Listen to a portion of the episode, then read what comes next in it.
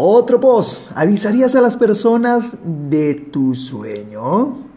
Mi nombre es Eusebio y hoy les comparto esta bellísima historia.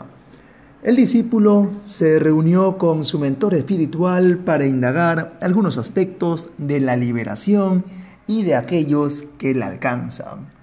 Departieron durante horas. Por último, el discípulo le preguntó al maestro, ¿cómo es posible que un ser humano liberado pueda permanecer tan sereno a pesar de las terribles tragedias que padece la humanidad?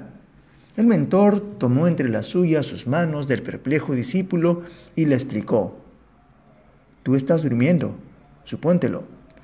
Sueñas que vas en un barco con otros muchos pasajeros, de repente el barco encalla y comienza a hundirse.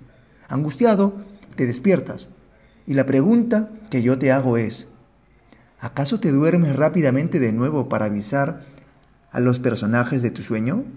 Y ahí termina este cortísimo post. El ser liberado es como una flor que no deja de exhalar su aroma. Y suceda lo que suceda, no se marchita.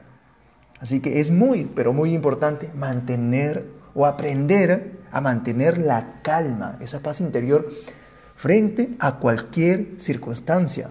Llegar a ese punto definitivamente es un grado de maduración o obtener cierto grado de sabiduría para no perder el equilibrio y actuar con serenidad frente a las dificultades.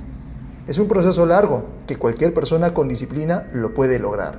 Bueno, sin nada más, nos vemos hasta el siguiente post y empezar el día con mucho entusiasmo y sobre todo con esa serenidad que irradia luz y tranquilidad en todo momento.